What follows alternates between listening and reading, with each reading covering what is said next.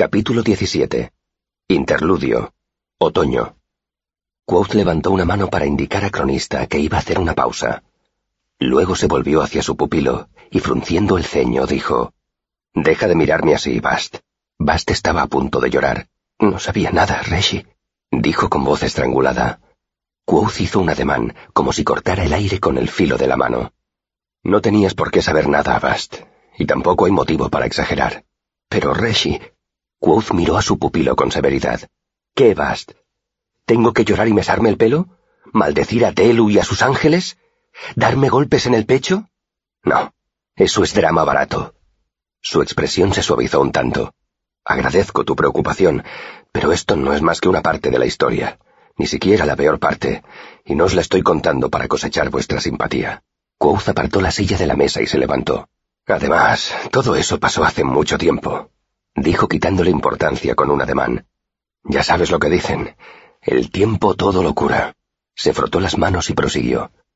Bueno, voy a buscar suficiente leña para calentarnos el resto de la noche. Todo parece indicar que va a hacer frío. Mientras estoy fuera, podríais hornear un par de hogazas e intentar serenaros. Me niego a contar el resto de esta historia si seguís mirándome con esos ojos de vaca.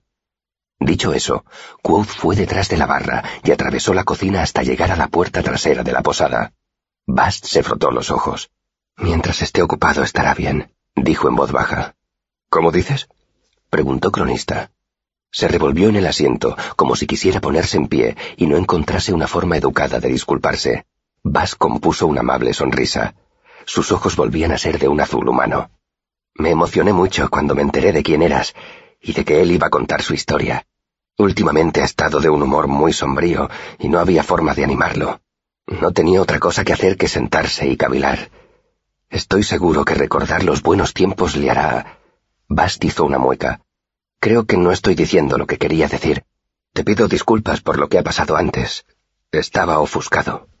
No, balbuceó Cronista. Soy yo quien... Fue culpa mía. Lo siento. Bass sacudió la cabeza.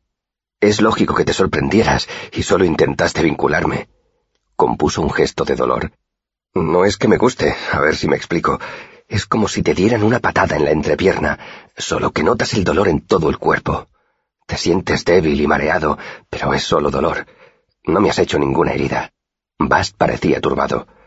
Yo estaba dispuesto a llegar más lejos. Podría haberte matado antes de pararme a pensarlo. Antes de que se produjera un tenso silencio, Cronista dijo, ¿Por qué no aceptamos lo que ha dicho Quoth, que ambos hemos sido víctimas de una idiotez cegadora, y lo dejamos así? Cronista esbozó una tímida sonrisa, sincera a pesar de las circunstancias. ¿En paces? Extendió una mano. En paces. Se estrecharon las manos con mucho más afecto que la primera vez. Cuando Bast estiró el brazo sobre la mesa, se le subió la manga y ésta reveló un cardenal alrededor de la muñeca. Bast tiró del puño de la camisa hacia abajo para taparse la muñeca. Es de cuando me ha agarrado. Se apresuró a decir.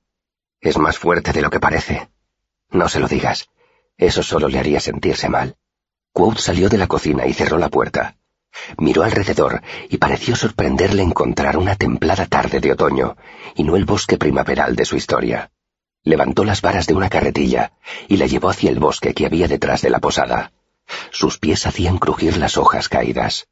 No muy lejos, entre los árboles, estaba la reserva de leña para el invierno.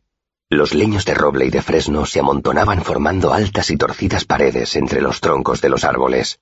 Quoth puso en la carretilla dos leños que al golpear el fondo produjeron un sonido parecido al de un tambor amortiguado. Luego tiró otros dos. Sus movimientos eran precisos, su gesto inexpresivo, y tenía la mirada ausente. Siguió cargando la carretilla. Cada vez se movía más despacio, como una máquina que va quedándose sin cuerda. Al final paró del todo y se quedó un largo minuto de pie, inmóvil como una estatua. Entonces se derrumbó. Y aunque no había nadie allí que pudiera verlo, se tapó la cara con las manos y lloró en silencio. Y una oleada tras otra de profundos y silenciosos sollozos sacudieron su cuerpo.